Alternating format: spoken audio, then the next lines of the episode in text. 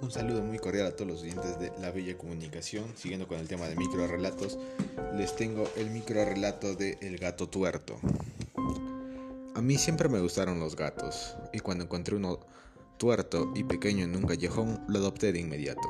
Cuando creció, se convirtió en un gran cazador, pescando las ratas del vecindario, las cuales escondía en la chimenea, hasta que se atoró.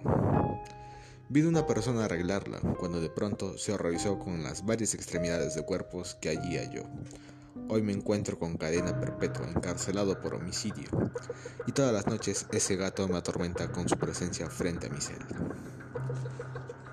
Un relato corto que tiene la intención de horrorizar al oyente o al lector, debido a que nos habla de un gato homicida que inculpa a la persona que decidió adoptarla por compasión.